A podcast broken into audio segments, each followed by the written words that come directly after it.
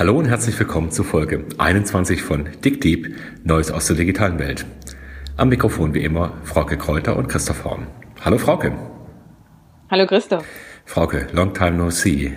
Es war viel los in der letzten Zeit. Auch du hast dich weltweit rumgetrieben. Wo warst du denn gerade? Ich bin noch in Santiago de Chile, war dort gestern, äh, wie habe ich einen Vortrag gehalten auf einer UN-Konferenz zum Stichwort Think Big Data Innovation in Latin America and the Caribbean. Think Big hört sich nach Big Data an und die Frage wäre für mich, was ist denn der Schwerpunkt von dieser Konferenz und was gibt es Neues zu berichten? Genau, also organisiert war das äh, von der UN-Kommission für Mittel- und Südamerika, die hier in Santiago ihren Hauptsitz haben und unterstützt wurde die Konferenzorganisation von der MIT Business School. Also schon klar der Fokus auf wirtschaftlichen Themen ähm, muss sich das so vorstellen, UN-Haft, großer runder Konferenzsaal mit vielen Flaggen, äh, Ministerialvertretern, Berufsverbände, Lobbyisten, etwa 250, 300 Leute. Also für mich cool, völlig neue Situation, fünf Kanäle für Synchronübersetzungen, tolle UN-Programm.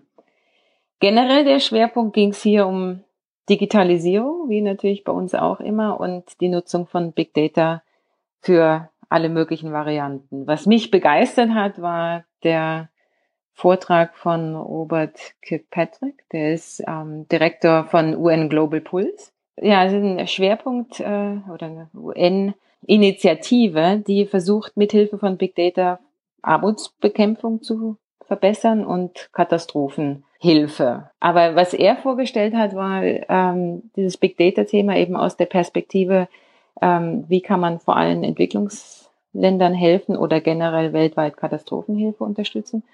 Und sagte, für ihn ist diese Datenrevolution, über die wir ja schon häufig berichtet hatten, letztlich gekennzeichnet durch drei Features. Ja. Das eine ist, man kann in ihren Augen eben völlig neu messen und den Mensch als aktiven Sensor fürs Wohlergehen in der Welt nutzen. das ist sozusagen ein Claim hier. Der zweite war, dass er sagt, zumindest für Sie und die UN verändert es komplett das Management, also Katastrophenmanagement, weil die Informationen letztlich jetzt täglich zur Verfügung stehen oder minütlich. Und ähm, das Dritte, und das hat eine ganz lustige Diskussion unter den Teilnehmern verursacht, war, äh, das sagt eine ganz neue Form der Rechenschaftspflicht, weil eben für viele Dinge, die passieren, Daten da sind. Und worauf die Südamerikaner dann sagten, naja, Accountability, dafür haben wir nicht einmal ein Wort auf Spanisch, sondern es gibt nur viele Wörter für das Fehlen von Rechenschaftspflicht. Frau jetzt nochmal kurz zum Wiederholen. Das erste ist das Thema der Mensch als Messplattform, als, als Datenlieferant. Wie muss ich mir das denn vorstellen? Was, was heißt das dann ganz konkret?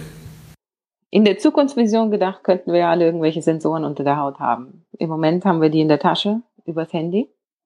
Wenn, wenn man jetzt ein Beispiel nimmt, dass sie nutzen, Tweets, die die ganzen Flüchtlinge auf ihrer Route von ähm, diversen Ländern nach Mitteleuropa äh, loslassen. Ja. Die, diese Routen haben die identifiziert und dann systematisch für diese Geokoordinaten die Tweets ausgewertet, um eben zu sehen, gibt es Stellen, an denen besondere Gefahren drohen, an denen Übergriffe stattfinden und ähnliches. Ja. Das heißt, es gibt hier Sensoren für Wohlbefinden, die jeder Einzelne, der hier auf Twitter mitschreibt, kreiert. Und das wird von denen gesammelt und ausgewertet. Was war der zweite Faktor? Der zweite Faktor war komplette Veränderung des Management. Also neue Informationen stehen täglich zur Verfügung. Das betrifft ja letztlich äh, jede Firma, die sich äh, auf dieses Big Data Spiel einlässt. Da hat er keine Beispiele genannt, für wie sie anders reagieren. Aber der dritte Teil, Accountability, da kann man sich schon vorstellen, ähm, wie hier die Beispiele sich verändern oder also die Anwendungen. Eine Sache, die er nannte, war im Mittelmeer wiederum auf die Flüchtlinge betroffen, dass er sagte, es gibt eine generell in der Schifffahrt klare Regel, wenn jemand einen Hilferuf ausstößt, äh, absendet, muss sich als Schiff dorthin. Das nächste Schiff muss sofort dorthin. Und wir haben die Kombination aus Hilferufen jetzt als Daten ständig zur Verfügung und die ähm, Schiffsbewegungen und sehen, dass eben viele Boote diese Regeln verletzen. Und sich abwenden von den Hilferufen und nicht dorthin kommen. Und das kreiert natürlich eine ganz andere Rechenschaftspflicht, als wir das in der Vergangenheit hatten. Jetzt ist ja die Entwicklungshilfe generell auch ein sehr umstrittenes Thema. Die Frage ist ja durchaus berechtigt, ob denn die ganzen NGOs, die da sind und die eine eigene Industrie schon darstellen, ob denn diese Hilfe tatsächlich dazu führt, diese Nachhaltigkeit zu bekommen, also Hilfe zur Selbsthilfe zu sein. Könnte man nicht darüber auch mit Data empirischer vorgehen und äh, besser bewerten können, ob Hilfsansätze denn überhaupt funktionieren? Sicherlich zu teilen. Also ich meine, diese, diese Katastropheneinsätze, glaube ich, sind weit weniger umstritten als sagen langfristigere Hilfe. Und bei den Langfristhilfen ist es natürlich schon so, dass viel auf Daten jetzt schon beruht, aber Daten, die eben sehr langsam und nur schwierig und sehr teuer erhoben werden. Also Armutsmessungen sind so ein typisches Beispiel. Ja. Man hat, man macht Service, man befragt Haushalte, wie viel Geld sie ausgeben, was sie verdienen, wie ihre Lebenssituation ist. Und hier hat One Global Pulse auch eine Initiative gestartet. Ähm, sie sagen, sie haben sich angeguckt, wie groß die Korrelation zwischen Ausgaben im Mobilfunkbereich und generellen Ausgaben von Haushalten sind und sagen, dass sie hier Korrelationen von Punkt 8 finden. Also auf einer Skala von 0 bis 1, das ist sehr hoch. Ne? Mhm. Und sagen, eigentlich reicht ihnen, wenn sie von den ganzen Mobilfunkanbietern ähm, die Daten bekommen, vor allem die Länder, und dann ständig und auch kleinräumig ähm, Armutsquoten dadurch herstellen können oder zumindest die Schätzung unterstützen. Das heißt also, Armut ist direkt korreliert zu der Nutzung und Verfügbarkeit von, von Handys, von Mobilfunktelefonen.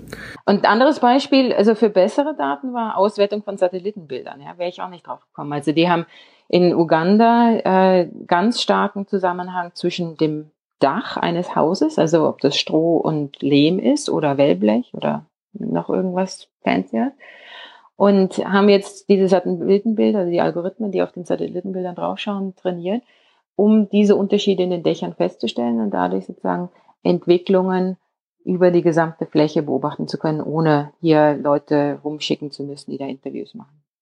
Wenn du jetzt mal diese ganze Prozesskette anschaust, also ich muss erstmal überhaupt Daten erzeugen, dann muss ich Daten irgendwie verfügbar machen, ich muss dann mit, mit Algorithmen, mit Methoden draufschauen. Ich muss es irgendwie dann weiterverarbeiten. Wo ist denn da der Schwerpunkt? Also an welcher Stelle beginnt da was Neues? Und äh, wo siehst du die, die weitere Entwicklung? Also zunächst die Datengenerierung ist völlig neu und erlaubt neue Möglichkeiten. Also Brasilien zum Beispiel, die hatten berichtet, ähm, dass vor sechs Jahren waren etwa 50 Prozent der Bevölkerung online, jetzt sind es 86 Prozent. Also da passiert enorm viel. Es gibt natürlich nach wie vor große Lücken.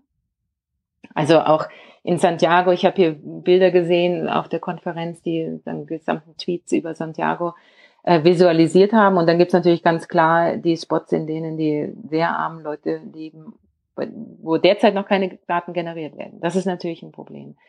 Aber da passiert gerade so viel, ähm, dass ich denke, es ist schon richtig, dass man bald deutlich mehr und andere Sachen messen kann, zu denen man früher einfach überhaupt keinen Zugang hatte.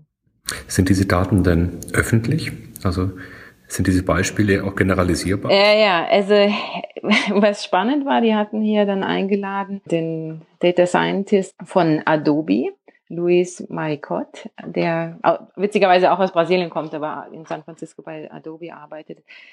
Ist nur ein Team von zwei Leuten, aber Adobe hat jetzt äh, mit dem Motto Change the World Through Digital Experiences äh, einen digitalen Preisindex erstellt und zwar über ein Produkt, das sich Adobe Market Cloud nennt. Ich weiß nicht, ob ihr das nutzt. Das ist so wie Google Analytics. Market Cloud ist in USA sehr weit verbreitet. Das heißt, in USA kann man das schon gut machen. In Deutschland, sagt er mir, gibt's erstaunlich wenig Firmen, die das mittlerweile bisher nutzen.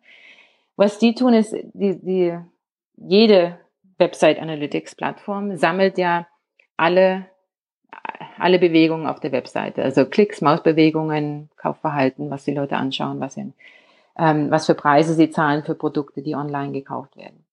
Und aus dieser Datenflut erstellt äh, Adobe jetzt ähm, eine Alternative zu Inflationsraten. Sprich, die wissen, was sind die Preise, die wissen, was sind die Preise in der Veränderung jeden Tag Und sie wissen, wie viel wird gekauft. Das sind die zwei Elemente, die man immer braucht, äh, um Inflationsindizes zu erstellen. Das heißt, der alte Warenkorb hat damit ausgedient. Genau, also den Warenkorb messen die jetzt ständig mit. Ja, der wird sonst bisher nach wie vor in Deutschland, auch in den USA, über Umfragen erhoben. Das heißt, werden ein paar tausend Leute befragt, was sie gekauft haben. Und das hat natürlich seine Probleme. Erstens mal machen nicht alle mit.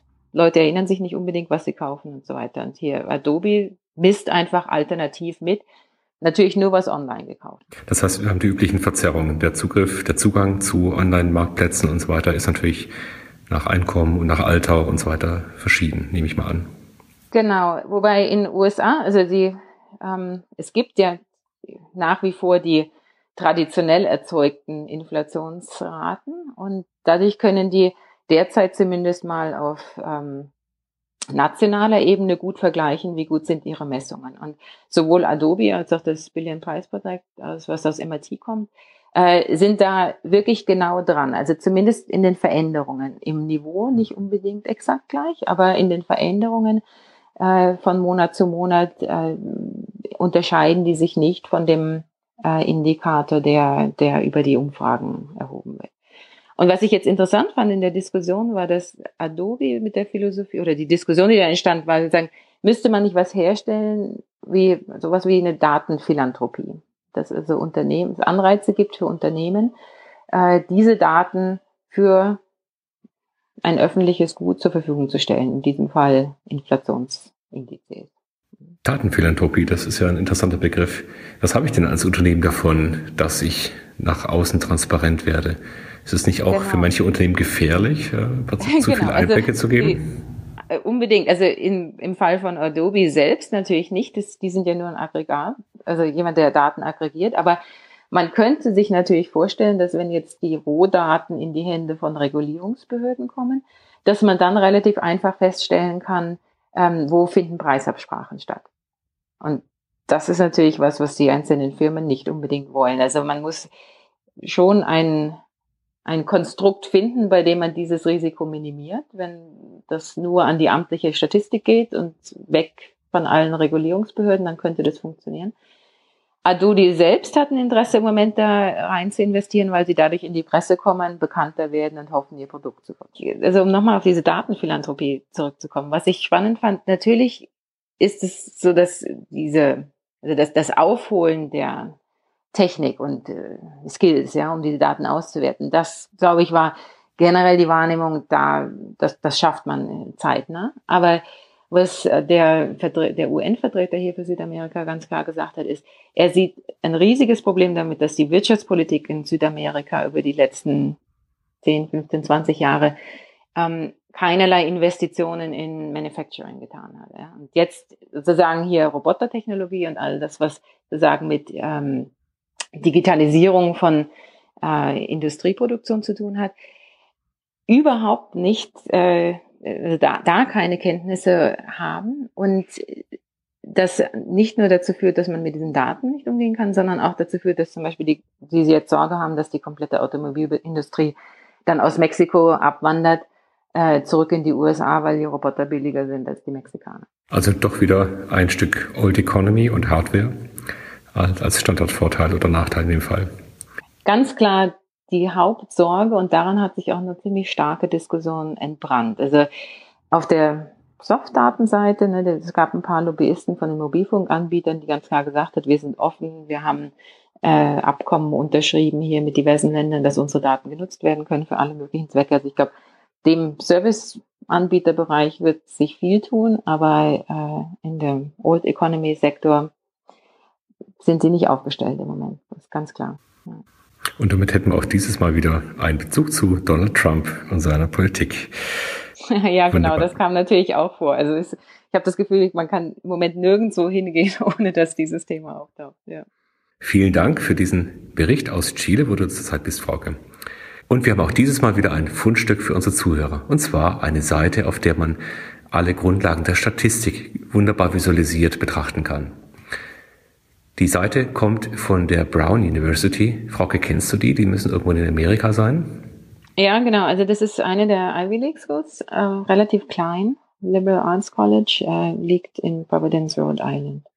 Ja, die haben eine Seite aufgemacht, students.brown.edu und dort könnt ihr euch die Grundlagen der Statistik anschauen und zwar wunderbar visualisiert. Sieht klasse aus.